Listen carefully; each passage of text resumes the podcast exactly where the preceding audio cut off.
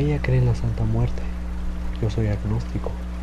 Cada mañana que la luna está cansada y el sol se está despertando, en donde el río sigue frío y lleno de grillos, un monje orando todas las mañanas cerca del río. Tal vez siente que los dioses lo escuchan mejor en ese lugar. Un lugar donde el papa no toma, ni el sacerdote fuma, ni las monjas se prostituyen.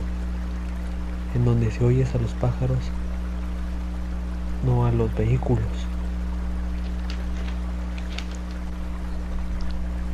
En donde cada mañana puedes ver al orador del río poniendo su cruz en el río para bendecir a los peces. Y ya después de eso, el monje se regresa a la iglesia con la esperanza de que sus compañeros pongan su cruz en el río para bendecir a los peces.